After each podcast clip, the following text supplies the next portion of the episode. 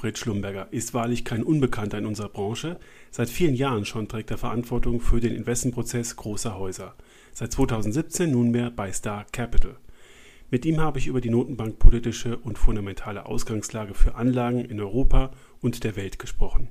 Unter diesem Gespräch spüren Sie alle Elemente, die einen gut sortierten Maschinenraum im Portfolio-Management ausmachen.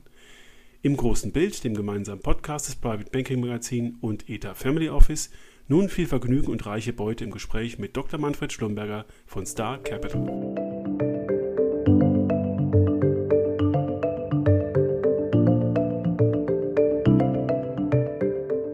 Bei Frankfurt bin ich jetzt Dr. Manfred Schlumberger von Star Capital zugeschaltet. Herr Dr. Schlumberger, ganz herzlichen Dank für Ihre Zeit und schön, dass Sie bei uns im Podcast sind. Ja, schönen guten Tag und ich freue mich auf das Gespräch. Ähm, bevor wir jetzt äh, unseren Schwerpunkt nach Europa lenken und da so ein bisschen in Ihren Maschinenraum reinhorchen, äh, möchte ich Ihnen eingangs äh, die fünf Fragen stellen, die ich in dieser Staffel jedem Portfolio-Manager stelle. Die sind ähm, etwas allgemeinerer Natur. Natürlich klappern wir da schon so ein paar Aspekte ab, die für Ihre Einschätzung wichtig sind.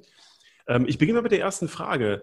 Welche ähm, Unterschiede sehen Sie denn zwischen dem alten Konjunkturzyklus, der jetzt ähm, nach vielen Wiederbelebungsversuchen durch Covid-19 zu Ende gegangen ist, und dem, der jetzt neu beginnt? Der alte, der ist durch Geldmengenwachstum, durch Zinssenkungen äh, geprägt gewesen. Das war für riskante Assets sicherlich ein guter Rückenwind.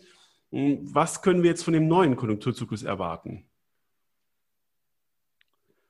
Also ehrlich gesagt, ich sehe keine großen Unterschiede, sondern ich erwarte eigentlich, dass der neue Zyklus wahrscheinlich ähnlich ablaufen wird wie der alte.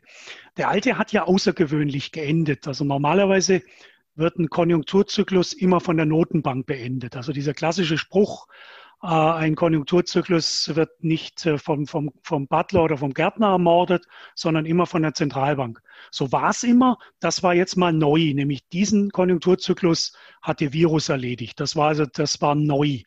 Und äh, ich glaube, sonst wäre der wahrscheinlich noch mal, noch mal ein paar Jahre weitergelaufen, weil es gibt ja im Prinzip zwei Bedingungen. Wie gesagt, Einmal die Notenbank ähm, muss stillhalten. Sie darf nicht die Zinsen erhöhen. Da hatten wir keine nennenswerten Gefahren vor dem, vor dem Virus bereits.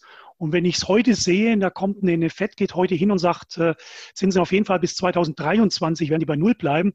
Von der EZB mal ganz äh, zu, zu schweigen, die wird wahrscheinlich noch viel länger bei Null oder unter Null bleiben. Also von daher, die, die Notenbank als Störenfried scheidet für mich aus. Und ja gut, ansonsten wird es halt wieder schwach sein. Also ich meine, der Begriff säkulare Stagnation war ja der eigentlich prägende für den letzten Zyklus. Ich fürchte, der gilt wieder. Das heißt, das Wachstum wird sehr schwach sein. Da gibt es eine Reihe von Gründen. Äh, das eine ist in den Industrieländern das Thema Demografie. Und äh, dann kommt natürlich dazu das Thema China, auch schon ein deutlich gesättigteres Wachstum. Äh, die Globalisierung ähm, wird eher ein, Stück weit zurückgedreht. Lieferketten werden jetzt auch aufgrund des, des Viruses etwas, sagen wir mal, überarbeitet oder diversifiziert werden. Also alle diese Ingredienzen, wenn man die zusammennimmt, Demografie, weniger Globalisierung, äh, Lieferketten stärker diversifizieren, all das spricht eigentlich dafür, dass das weltwirtschaftliche Wachstum ähnlich schwach bleibt wie im letzten Zyklus, vielleicht sogar ein Tick, noch ein Tick schwächer ist. Jetzt mal abgesehen jetzt von einem schnellen Wiederanstieg jetzt, gerade wenn, wenn Impfstoff dann auch noch kommen sollte, dann geht's halt kurzfristig mal ein Jahr lang kräftig hoch und danach, glaube ich, münden wir in denselben, sage ich jetzt mal, langen, schwachen Konjunkturzyklus, wie es der letzte war. Und dann kommen wir im Prinzip schon an das nächste Problem. Äh, wenn wir in so einer Welt mit äh, stagnierenden Wachstumsraten sind ähm, und wir gerade im Pulverdampf von Covid-19 ähm, überlegen, welche Unternehmen picken wir dann eigentlich und welche Unternehmen schauen Sie sich an.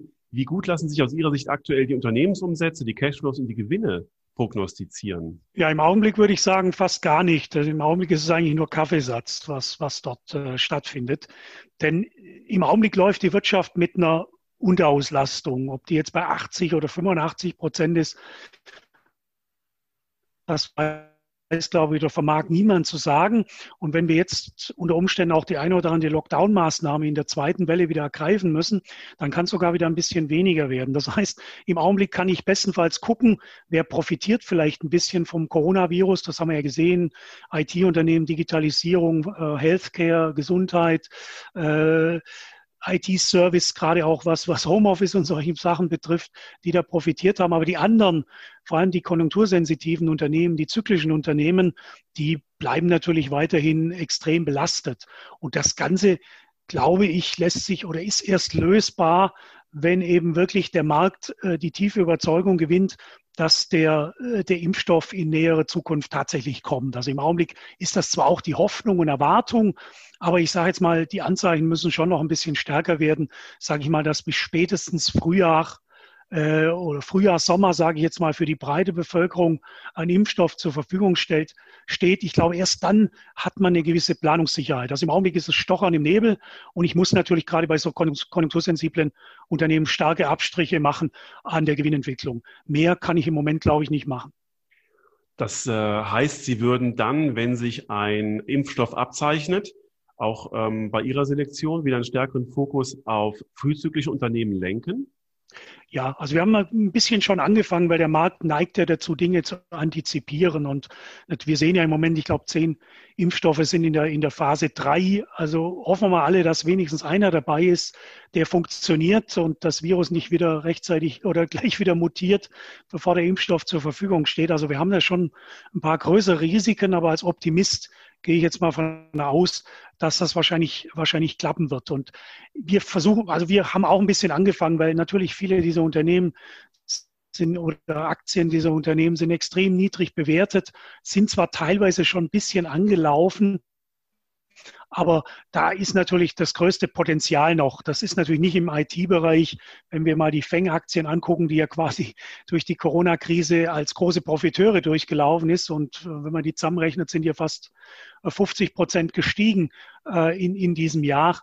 Also von daher, da ist, das sieht man ja auch in den letzten Wochen, dass da natürlich so ein bisschen die Luft jetzt rausgeht und da natürlich die großen Gewinne nicht mehr zu machen sind. Also das wird schon jetzt eindeutig bei den eher ich nenne es mal Value-Zyklikern sein.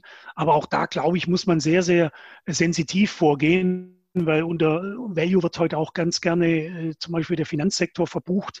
Da wäre ich jetzt ein bisschen vorsichtig. Zinsen kommt natürlich nachhaltig nicht, nicht hoch. Der zweite Punkt, wir werden natürlich gerade auch im ja, wahrscheinlich eher im nächsten Jahr noch einiges an Kreditausfällen sehen. Also der Herr Sewing von der Deutschen Bank hat ja vor zwei Wochen mal im Interview gesagt, er geht von jedem siebten aus, jedem siebten Kredit. Also da kommt natürlich nochmal eine Riesenbelastung auf den Bankensektor äh, äh, dazu. Dann haben wir den Automobilsektor, der ist auch schon sehr schön angelaufen eigentlich in den letzten Monaten. Aber wir sehen ja gerade Frau von der Leyen, hat ja ähm, vor zwei Wochen wieder ein schönes Interview gegeben. Sie will nochmal die, die Klimaziele nochmal kräftig hochsetzen für die Automobilindustrie. Also ich habe da große Zweifel, dass die deutsche Automobilindustrie das, das hinbekommt, ohne massive Einbrüche. Also von daher, da hätte ich noch einige Zweifel. Aber ich würde sagen, so die klassische Industrie, äh, Chemieindustrie, diese, diese klassischen Branchen, äh, wo Deutschland natürlich auch relativ weit vorne vertreten ist, auch im, im, im MDAX-Bereich, im mittelständischen Bereich. Viele Unternehmen der Aktien sind schon angelaufen, aber die haben natürlich das größte Potenzial, wenn wirklich diese Überzeugung, sage ich jetzt nur noch ein, noch ein Stück weit wächst und wenn vielleicht auch der eine oder andere Unsicherheitsfaktor noch rausgeht, da denke ich jetzt insbesondere an die Wahlen in den USA, die natürlich auch für die eine oder andere Überraschung äh, gut sein können. Ja, absolut richtig. Jetzt haben Sie schon ganz viele Belastungsfaktoren für den Kapitalmarkt insgesamt genannt und äh, das drückt ja auch wirklich auf die Prognosefähigkeit und auf die äh, Bewertung. Aber welche Faktoren sehen Sie denn, die aus Ihrer Sicht im Kapitalmarkt noch zu schwach berücksichtigt werden? Also eigentlich ist der Markt ja immer relativ rational und hat, hat die meisten Dinge eigentlich drinne. Aber es ist ganz klar jetzt, äh, ich hatte es schon angesprochen, das Thema Impfstoff. Also wenn das wirklich zu einer Enttäuschung kommt, dann glaube ich, hätte der Markt ein enormes äh, Korrekturpotenzial. Also da sprechen wir dann nicht über 10 Prozent, da sprechen wir mindestens über 20 Prozent. Aber wie gesagt, ich bin Optimist. Das ist nicht das Szenario, was ich, was ich äh, in dem ich die, die, die höchste Wahrscheinlichkeit zumessen würde. Aber es muss man einfach im Hinterkopf haben, wenn es da Enttäuschung gibt und der Markt sich daran gewöhnen müsste, an diese, ich sag mal, 80 85 Prozent Auslastung der, der Volkswirtschaften weltweit, dann sind die Aktienkurse natürlich viel zu hoch. Dann wäre ein gewaltiger äh, Korrekturbedarf. Der andere Faktor, der jetzt näher liegt und auch natürlich eine höhere Wahrscheinlichkeit ist, ist das Thema US-Wahlen. Sind ja schon in sechs Wochen. Man hatte ja lange befürchtet, dass Trump äh, nochmal zu einer Verschärfung äh, beim Handelskonflikt mit China schreitet. Das tut er nicht. Das ist ihm, glaube ich, zu riskant. Äh, sondern da, das feiert er eher als Erfolg, dass eben der harte Mann ist äh, gegenüber den Chinesen. Also, also da scheint es im Moment nicht so die großen Überraschungen zu geben. Aber auch wenn ich jetzt an, an Trump nicht so besonders schätze wie wahrscheinlich die meisten, ähm, die Wahrscheinlichkeit ist im Moment ja etwas höher, dass Joe Biden die Wahl gewinnt. Auch wenn man mit diesen, mit diesen Umfragen ja in den USA sehr vorsichtig sein sollte, haben wir ja alle vor vier Jahren gelernt. Aber wenn es wirklich so kommen sollte, dass es zum, zum Machtwechsel kommt und vor allen Dingen die Demokraten den Durchmarsch schaffen, also sprich auch noch den Senat gewinnen sollten, dann ist natürlich schon ein gewisses Risiko, dass das Programm, was Joe Biden auf aufgestellt hat, was ja sehr stark auch auf den linken Flügel der Demokraten abzielt, um die eben bei der Stange zu halten, damit er die Wahl gewinnt, da sind natürlich schon ein paar nette Sachen äh, vorbereitet. Also Stichwort Steuererhöhungen. Ja, die sind zwar in Relation zu Deutschland, ist es zwar lächerlich, aber für amerikanische Verhältnisse schon recht heftig. Mindestlohn ist, steht eine Verdopplung im Raum. Äh, ich glaube von 8 auf 15 Dollar pro Stunde. Also da sind schon ein paar, ein paar Sachen dabei, die wird die Börse nicht mögen die durchzusetzen als Präsident setzt immer voraus, dass man beide Häuser im Kongress hinter sich hat. Wenn er das wirklich hat, wird er da natürlich massiv unter Druck kommen. Und da würde der Markt, glaube ich, schon ein bisschen verschnupft reagieren. Also da, ich glaube, das wird, da hat der Markt im Moment noch nicht so drauf, dass das natürlich passieren kann, sondern ich glaube, viele wünschen sich jetzt, äh, dass Trump nie wiedergewählt wird. Aber für die Börse, ähm, Börse ist ja nicht sehr, keine sonderlich moralische Instanz, wäre natürlich äh, ist natürlich ein Wahlsieg von, von beiden deutlich riskanter, sage ich jetzt mal, als ein, ein erneuter Wahlsieg von Trump.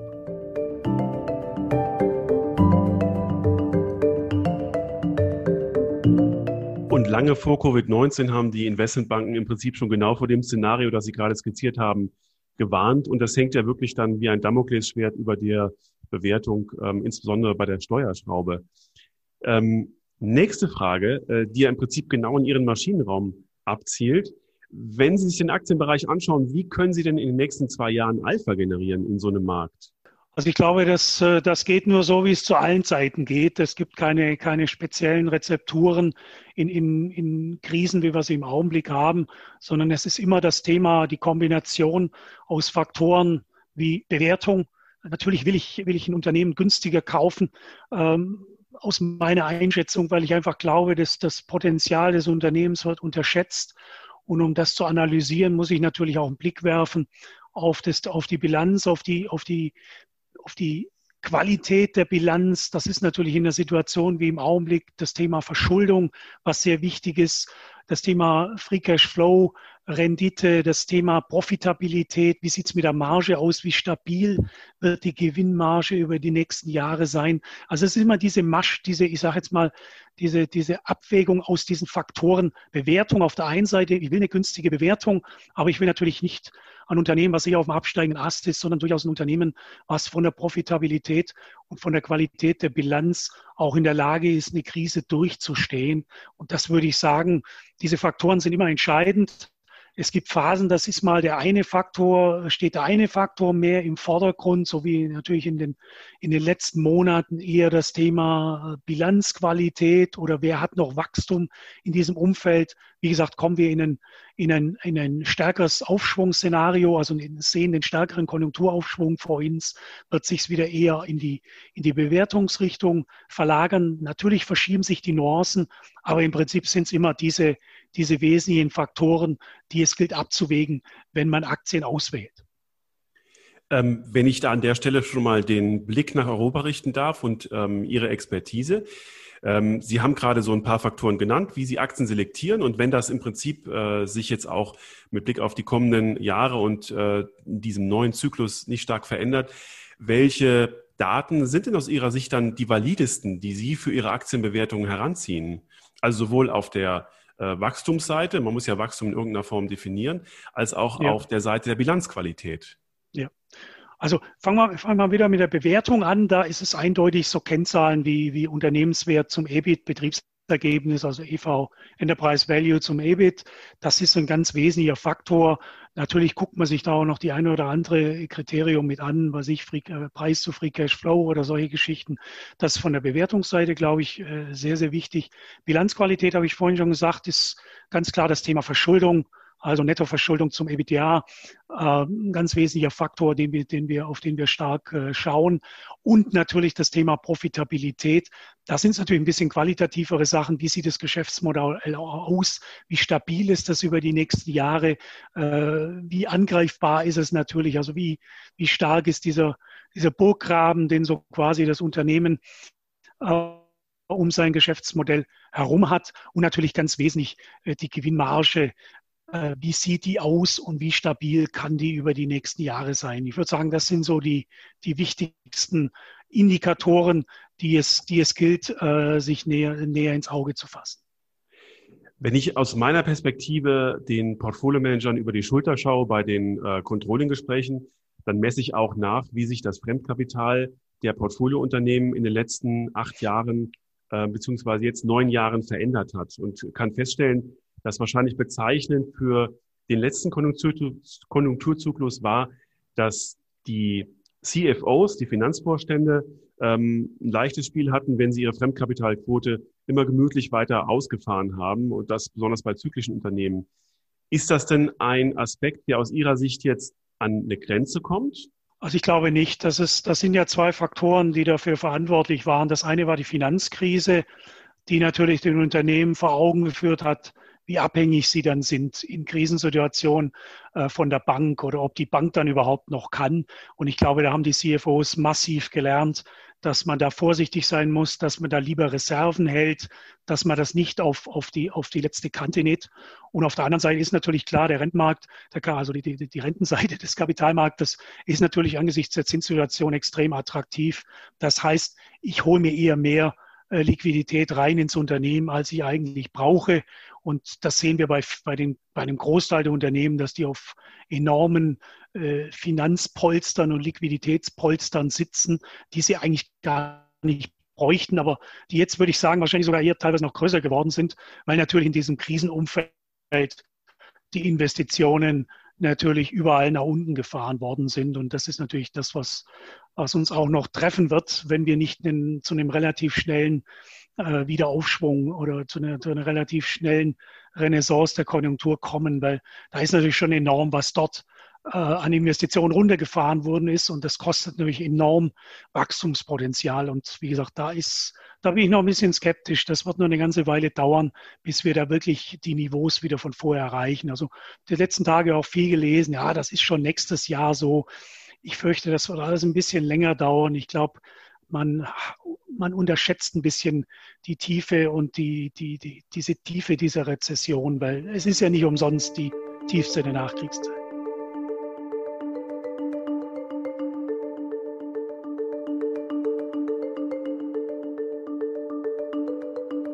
Vielleicht ähm, noch im Vorgriff auf äh, den Schwerpunkt Europa eine Frage zum Thema Nachhaltigkeit. Äh, man konnte jetzt bei der Erholung aus der Covid-19-Rezession sehen, dass Aktien, die schon nachhaltig wirtschaften, die nicht automatisch jetzt was Gutes tun im Sinne der SDGs, aber die zumindest mal den Müll trennen und die Rechte ihrer Mitarbeiter schätzen und schützen, ähm, da besonders ähm, stark sich erholt haben.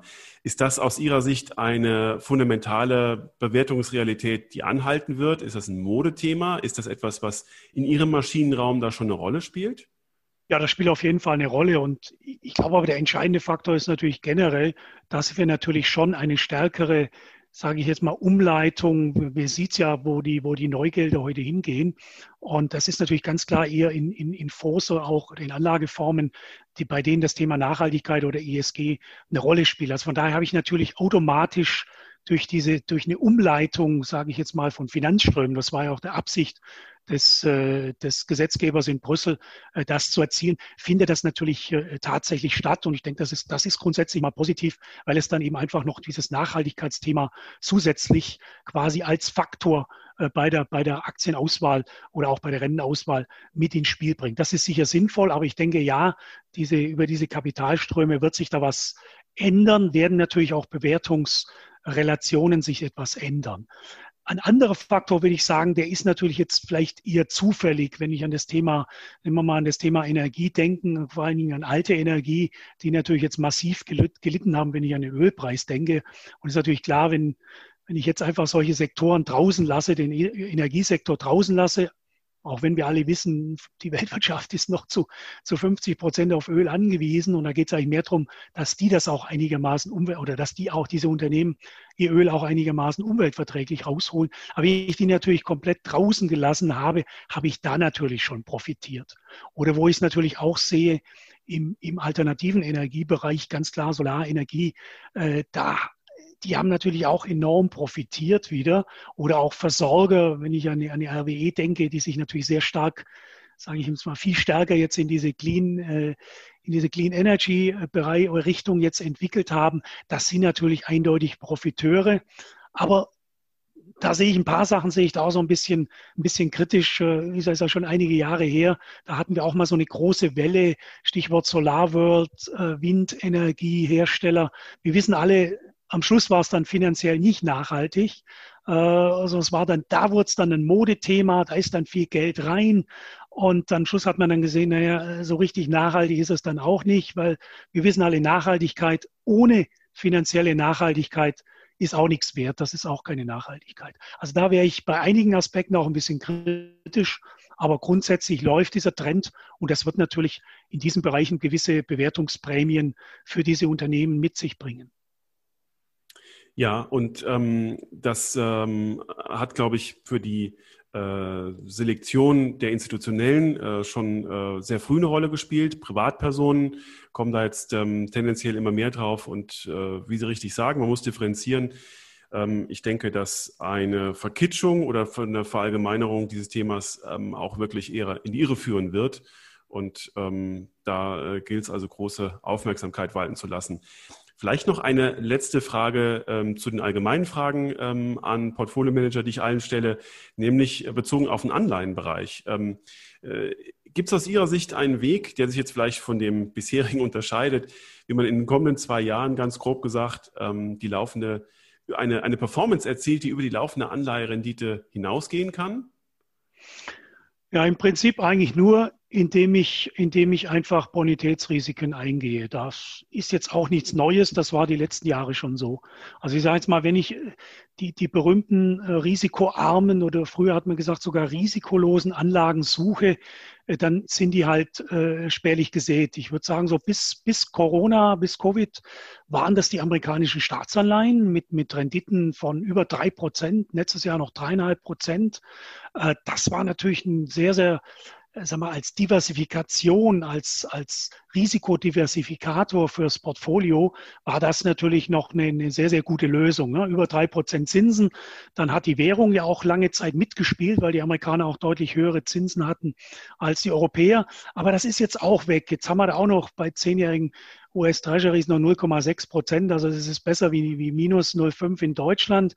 Aber das bringt mir jetzt nicht mehr allzu viel. Also von daher, dann, dann muss ich schon weiter schreiten nach Italien, damit ich noch ein Prozent kriege. Da kann ich zwar sagen, okay, zwar ist Mario Draghi nicht mehr dran, aber Frau Lagarde wird auch alles tun, dass da nichts passieren kann in Europa. Notfalls kauft sie alle italienischen Staatsanleihen. Also von daher, das Risiko kann ich auch eingehen, obwohl, sage ich jetzt mal, die Qualität einer italienischen Staatsanleihe ohne die EZB natürlich äh, deutlich niedriger oder, oder keineswegs dieses eine Prozent da rechtfertigt. Aber dann bleibt im Staatsanleihenbereich oder das, was man, oder im sicheren, Anführungszeichen, sicheren Unternehmensanleihenbereich wirklich nicht mehr allzu viel übrig. Also das ist, das ist marginal. Das ist, äh, da geht es eigentlich nur darum, dass ich keine negativen Zinsen zahlen muss. Ja. Und dann bleibt mir eigentlich nur ähm, das Thema Hochzins, also wirklich raus aus dem Investment Grade oder bestenfalls noch im Grenzbereich des Investment Grade Bereichs, also Stichwort Crossover Bereich. Dann muss ich rüber in den High Yield, in den Hochzinsbereich. Ja, klingt heute besser, zumal als ich angefangen habe in der Branche vor 30 Jahren, hieß es noch Ramschanleihen. Das sagt man heute nicht mehr, weil heute kommt man gar nicht mehr rum um diesen Sektor. Und natürlich das Thema äh, Schwellenländeranleihen. Ähm, ich denke da hauptsächlich im Hardwährungsbereich, weil wir haben auch sehen ja auch in den letzten Monaten die massiven Probleme bei vielen lokalen Währungen von, von Schwellenländern. Also da kriege ich noch Renditen. Die haben sich auch schon ein bisschen, die, die Zinsdifferenzen, die Spreads haben sich ja schon ein bisschen zurückgebildet, jetzt auch in den letzten zwei, drei Monaten. Aber da kriege ich noch gewisse Möglichkeiten oder gewisse, gewisse Zinsaufschläge. Aber ich muss mir halt immer im Klaren sein, dass ich mich eigentlich sukzessive zum Aktienmarkt hin bewege. In Wirklichkeit, weil ich nehme immer, ich, ich laufe in, in, Bonitätsrisiken hinein und ich erkaufe es mir mit einer immer höheren Korrelation zum Aktienmarkt. Und das muss ich mir halt irgendwo im Klaren sein. Rente, das ist eine Rente, die hat halt ein bisschen auch ein, bis zu einem gewissen Grad einen Aktiencharakter. Und ich glaube, da tun sich viele Institutionelle wissen das, die haben halt ihre Beschränkungen, die müssen das tun. Bei vielen Privaten bin ich mir nicht so sicher, wenn man sich das gewaltige Volumen auch im Indexfondsbereich anschaut, im, im High-Yield-Bereich zum Beispiel, da bin ich mir nicht sicher, ob alle Privatanleger wirklich wissen, was sie da gemacht haben. Wir haben mal wieder diesen kurzen Schock bei Corona gesehen, aber der ist ja Gott sei Dank so schnell vorbeigegangen, dass die meistens wahrscheinlich gar nicht mitbekommen haben. Aber was man da halt auch sieht, und das ist halt das größte Risiko, was ich da eingehe in diesem Bereich, ist natürlich das Thema Liquidität oder genauer gesagt Illiquidität. Denn das haben wir auch gesehen. Plötzlich kann ich solche Anleihen kaum noch handeln. Dann kommen Indexfonds, weil Anleger verkaufen, die müssen Anleihen abstoßen. Und da gibt es Phasen, ähm, die Handelsabteilungen der Banken dürfen nichts mehr aufs Buch nehmen. Das ist auch der Regulatorik geschuldet. Das heißt, solche Märkte werden extrem eng. Wie gesagt, diesmal ist alles gut gegangen, hat ja nur ein paar Wochen gedauert. Aber ich sage mal, ich fürchte mal, die nächste Krise wird wahrscheinlich ein bisschen länger dauern. Und da muss man sich das einfach im Klaren sein. Ich bin da, ich meine zwar, ich wäre liquide unterwegs, aber das ist ein großer Irrtum. Natürlich komme ich aus dem Indexfonds wieder raus, ich komme aus der Anleihe raus. Die Frage ist nur, zu welchem Kurs. Und wenn da vielleicht äh, ich die gekauft habe zu 80, 90 oder 100, und äh, auf meinem Schirm oder ich frage mal nach, da steht irgendwas mit, mit 80, dann kann es halt sein, ich kann sie mit 40 verkaufen. Also bezogen jetzt immer auf, auf, auf 100 als, als Normalkurs. Also darüber muss man sich halt im Klaren sein. Und insofern, das ist das Schicksal irgendwie, dass man um diesen Aktienmarkt nicht rumkommt. Auch wenn man sagt, nee, nee, ich mache es gar nicht, ich mache ja nur Renten. Äh, aber da muss ich solche Risiken eingehen, dass ich letztlich dann doch halt äh, mich dem Aktienmarkt nähere. Und das ist irgendwo das Schicksal eigentlich. Man kommt um ihn nicht herum, aber ich will jetzt nicht den berühmten Tina-Spruch hier auch noch, der ist ja schon ein bisschen abgegriffen. Ja. Aber es ist dummerweise, es ist halt leider so. Mhm. Ja.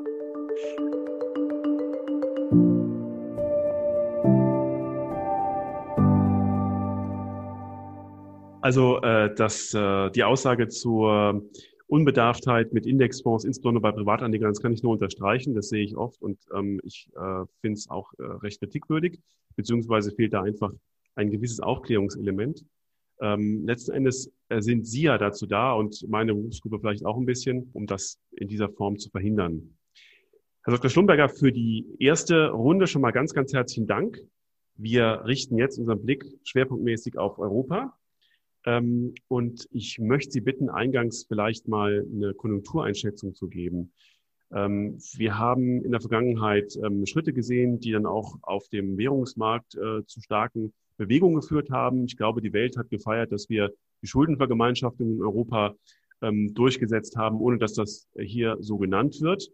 Aber ich glaube, der Euro-Dollar-Kurs zeigt das schon sehr klar.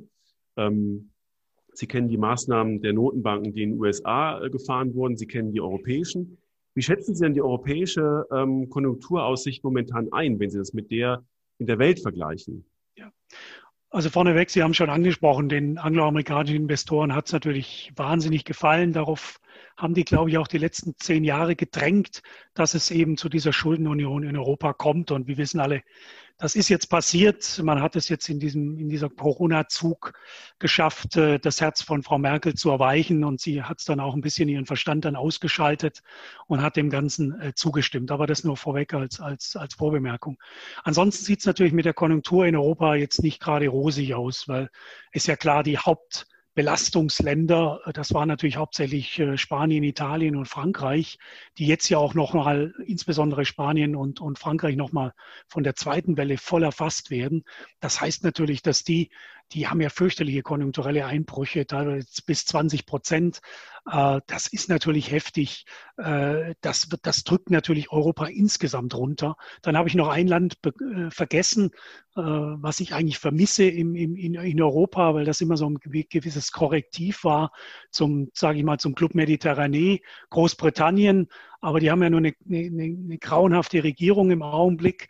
Und wenn man sieht, was dort passiert, äh, ist das ja ähnlich dramatisch. Also das hatte ich eigentlich jetzt nicht erwartet, aber dann kann Chancen ist das auch passiert. Das heißt, wir haben wichtige, ganz große Teile Südeuropas plus Großbritannien und eigentlich, wenn wir jetzt auch noch schauen, Osteuropa, die ist teilweise mit Verzögerung noch massiv erwischt, was die Konjunktur betrifft. Und da ist im Prinzip ja, Deutschland im Augenblick steht da relativ gut da. Keiner weiß eigentlich so richtig warum, aber irgendwie stehen wir Gott sei Dank gut da. Auch die nordeuropäischen Länder einigermaßen. Das heißt, bei uns war der Konjunktureinbruch ja jetzt sogar etwas äh, weniger stark, als, als, als viele Prognostiker noch vor ein paar Wochen gesagt haben.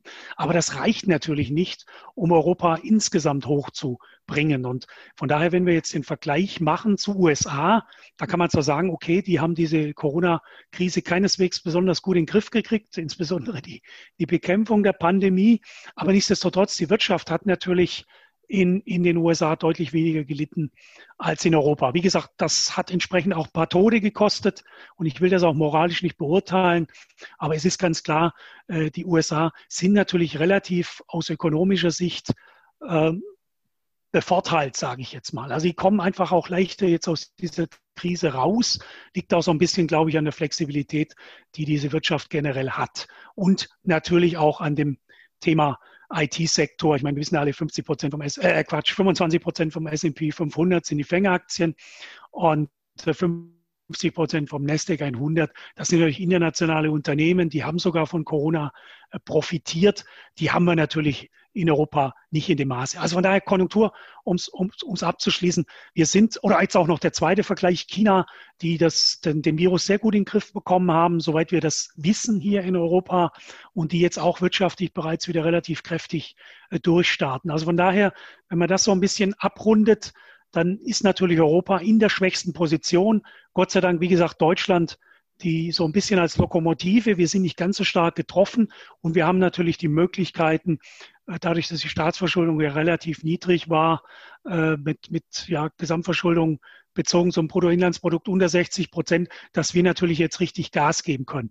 Ob das jetzt sinnvoll ist, binnen eines Jahres die Staatsverschuldung von unter 60 Prozent auf 80 Prozent zu erhöhen, da wage ich mal ein großes Fragezeichen zu machen, aber spielt ja im Augenblick keine Rolle. Ne? Wir haben jahrelang die schwarze Null äh, vor uns alle, die, wie eine Monstranz äh, hat die Bundesregierung vor sich hergetragen ja, und jetzt gibt es kein Halten mehr, jetzt brechen alle Dämme.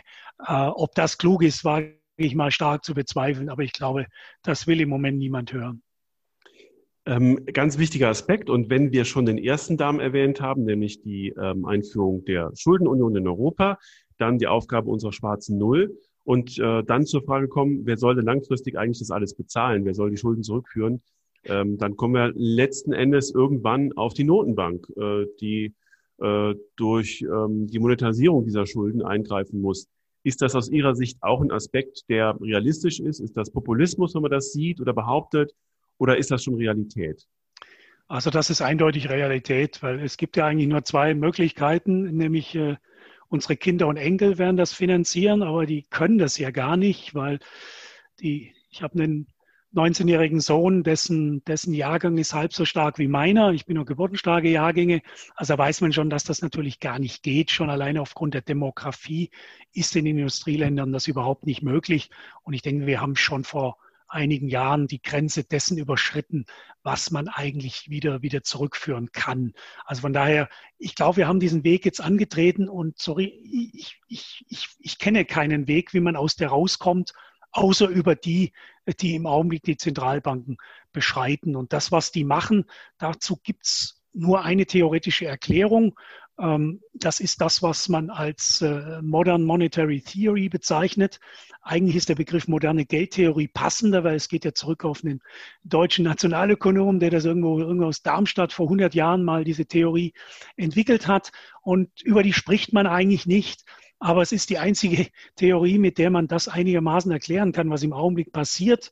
Und das ist das, was eben real gemacht wird. Das heißt, man verschuldet sich, aber es ist eine klassische Staatsverschuldung. Das heißt, man legt die Anleihen auf, man geht einen kleinen Umweg über den, über den äh, Bankensektor, über den, den zum Sekundärmarkt und dann kauft die EZB das Ganze auf. Und die EZB hat ja, glaube ich, die, die schon weit über, ich glaube, 24, 25 Prozent schon aufgekauft der Anleihen, die ausstehen. Die FED ist bei etwas über 20 Prozent und die Bank of Japan ist bei über 50 Prozent. Also 50 äh, Prozent scheint auch noch kein Problem zu sein, weil, wie gesagt, die Japaner haben kein Problem. Aber wir müssen natürlich schon schauen, wie lange geht so etwas gut. Und die, die moderne Geldtheorie sagt, okay, das kann ich so lange machen, bis die Inflation nicht steigt. Wenn die Inflation steigt, dann muss ich radikal die Zinsen erhöhen und die Ausgabenprogramme runterfahren. Das ist die theoretische Rezeptur, die wahrscheinlich in, in, Wirklichkeit niemals von Politikern umgesetzt wird. Also das wage ich zu, das halte ich für naiv.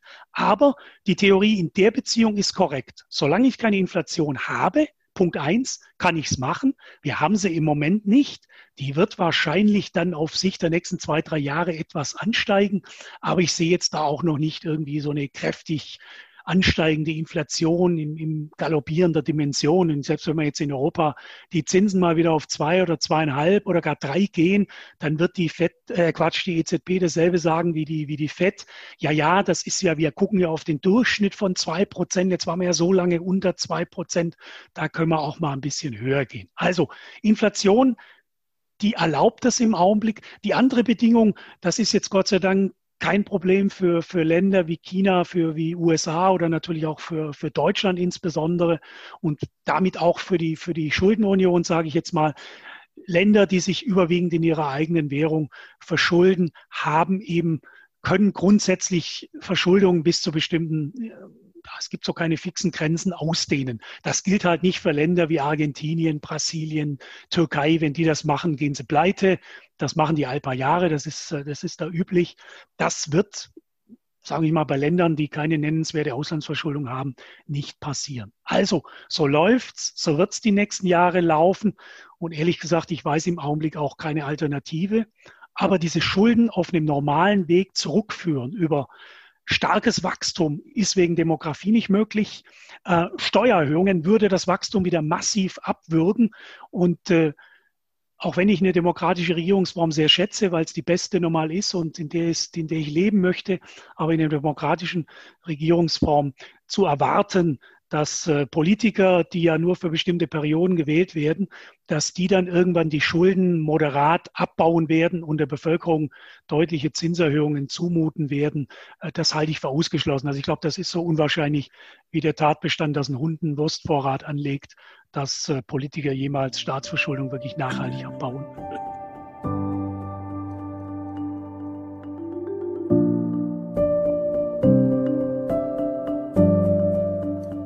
In welcher Form äh, sehen Sie denn die Möglichkeit, dass wir doch eine sprunghafte Inflation sehen? Also äh, das ist ja ein, ein Thema, das ähm, oft äh, manchmal auch sehr populistisch diskutiert wird. Und ähm, es, äh, am Ende kommen wir irgendwie immer auf die Vertrauensinflation, dass man dann eben als Konsument merkt, naja, die, ich vertraue der Währung einfach nicht mehr. Äh, die Inflation, die dadurch entsteht, dass unsere Kapazitäten ausgelastet sind und dass äh, Güter knapp werden, wird eher weniger gesehen. Sie haben aber schon eingangs des Gesprächs angesprochen, dass sich Produkte verteuern können, weil Lieferketten anders organisiert werden müssen, weil sie mehr repatriiert werden. Aber gibt es für Sie diese, diese, das Risiko einer sprunghaft ansteigenden Inflation? Also einen sprunghaften Anstieg sehe ich nicht, sondern ich sehe nur diesen, diesen, ich sage jetzt mal, diesen, diesen langsamen Prozess. Und gerade wenn die Wirtschaft wieder in den, in den Vollauslastungsmodus zurückkehrt, dann glaube ich schon, dass da der ein oder andere Preisüberwälzungsspielraum genutzt wird. Aber ansonsten bleibe ich bei den Faktoren, Stichwort äh, etwas weniger Globalisierung in den nächsten Jahren oder Jahrzehnten. Wir sehen ja so eher diese Blöcke auch, die sich, die sich bilden. Auf der einen Seite USA, auf der anderen Seite China. Äh, also dieser Warenaustausch, diese großen Vorteile, die die Globalisierung ja durchaus gebracht hat für das wirtschaftliche Wachstum, nicht nur in Industrieländern, sondern auch in Schwellenländern. Also natürlich werden diese Effekte zurückgedrängt werden und diese, diese enorme, dieses enorme Profitieren von dem Wachstum in China, äh, das wird natürlich deutlich weniger werden, gerade für Europa und für Deutschland, weil natürlich China heute stärker auch auf die Binnenwirtschaft schaut und natürlich aufgrund dieses, dieser globalen Konflikte, sage ich mal, stärker sich auf, auf das eigene Land konzentrieren wird. Also von daher sehen wir schon so eine gewisse Entglobalisierung oder Deglobalisierung, würde ich es nennen, die natürlich preissteigende Effekte hat. Und Lieferketten haben Sie schon angesprochen. Man wird jetzt nicht alles in Deutschland produzieren. Das, das, ist, das halte ich für unwahrscheinlich, äh, dass wir jetzt äh, künftig dann auch wieder alle alle Aspirins äh, hier in Deutschland äh, produzieren. Die werden weiterhin irgendwo in Asien produziert. Aber man wird natürlich auf Diversifikationen achten der Lieferketten. Man ist halt nicht mehr nur China, sondern dann ist Indien dabei und, und vielleicht noch die Türkei und was der Teufel was. Also man wird diversifizieren. Das kostet natürlich aber auch erstmal ein bisschen Geld, äh, diese, diese Prozesse wieder umzustellen. Also da wird sich schon einige, sind einige Veränderungsprozesse die wir sehen werden in den nächsten Jahren, die einen, sage ich mal, leichten preissteigernden Effekt haben. Aber dagegen steht halt einfach äh, die Erwartung, meine Erwartung, unsere Erwartung, dass die Konjunktur halt nicht besonders stark werden wird die nächsten zehn Jahre, sondern mindestens genauso schwach wie die letzten zehn Jahre, vielleicht aber sogar noch schwächer. Und das dämpft natürlich den, den Inflation, dämpft natürlich das Thema Inflation. Und wie gesagt, ich ich, also sprunghafte Inflation, ich, mir fehlt im Moment äh, die Vorstellungskraft. Aber auf der anderen Seite muss ich sagen, ich habe schon in den letzten zehn Jahren Dinge erlebt an den Kapitalmärkten, wenn ich insbesondere an die Geldpolitik denke, die hätte ich mir eigentlich vor zehn Jahren niemals vorstellen können.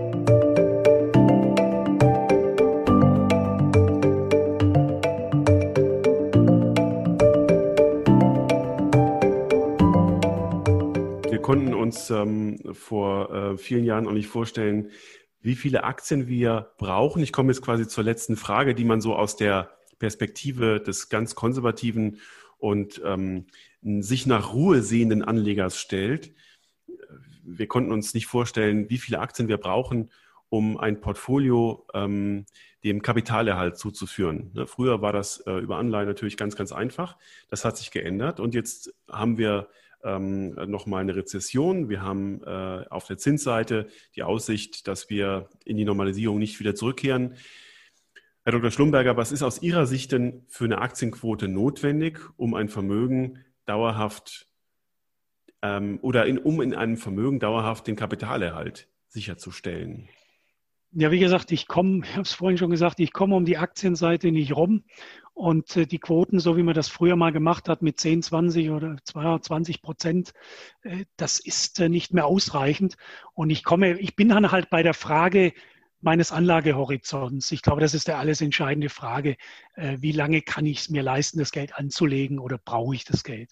Und wenn ich diesen Horizont habe, dann muss ich den, sage ich mal, den Risikobegriff für mich abändern. Wir haben uns ja alle angewöhnt oder unsere Branche hat irgendwann mal Risiko als Standardabweichung, also als Schwankung definiert. Aber wir alle wissen, dass diese Schwankungsbreite natürlich im Laufe der Jahre deutlich sinkt. Und wenn ich diesen Horizont habe, und das ist für mich entscheidende Faktor, äh, der entscheidende Faktor, dann kann ich einfach schauen auf die, beim Thema Volatilität oder beim, beim Thema Rückschlagsgefahr, Drawdowns, da muss ich dann ein bisschen das Auge zumachen. Und wenn halt so Dinge passieren wie jetzt bei, bei Corona, dann gibt es nur zwei Möglichkeiten. Bin ich, bin ich ein nervöser Mensch äh, mache ich lieber nichts, schaue nicht auf mein Konto oder auf mein oder schaue nicht auf mein Depot und, und konzentriere mich einfach auf andere Dinge oder aber ich nutze die Gelegenheiten, die natürlich solche, solche Extremeinbrüche am Markt haben. Wenn ich die Nerven habe, wenn ich sie nicht habe, ist besser, ich gehe ins Bett und mache die, mach die Ohren und die Augen zu. Aber es ist die einzige Möglichkeit. Ich brauche deutlich höhere Quoten, wenn ich sie mir vom Anlagehorizont erlauben kann. Wenn ich das nicht kann, dann hat sich zu früher nichts geändert. Dann muss ich notfalls sogar negative Renditen in Frage, in, in Kauf nehmen oder, oder Null Renditen, damit ich wenigstens das Geld habe, wenn ich es vielleicht in ein, zwei Jahren brauche. Denn auf Sicht von ein paar Jahren kann am Aktienmarkt alles passieren. Und wie gesagt, wir haben es jetzt schon mal gesehen, einen Vorgeschmack.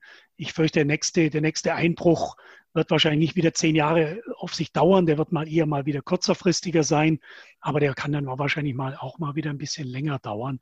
Also von daher, ja, ich brauche deutlich mehr Aktienquoten, aber ich muss mir völlig darüber im Klaren sein, kann ich es mir von meinem Zeithorizont leisten. Herr Dr. Schlumberger, dann danke ich Ihnen ganz, ganz herzlich für diese Einblicke. Es ähm, hat sich gut angefühlt, in Ihrem Maschinenraum zu sein und ähm, das waren sehr interessante Aspekte. Ich würde mich sehr freuen, wenn wir das Gespräch bei Gelegenheit fortsetzen. Und ähm, danke Ihnen ganz herzlich. Ich danke auch. Vielen Dank.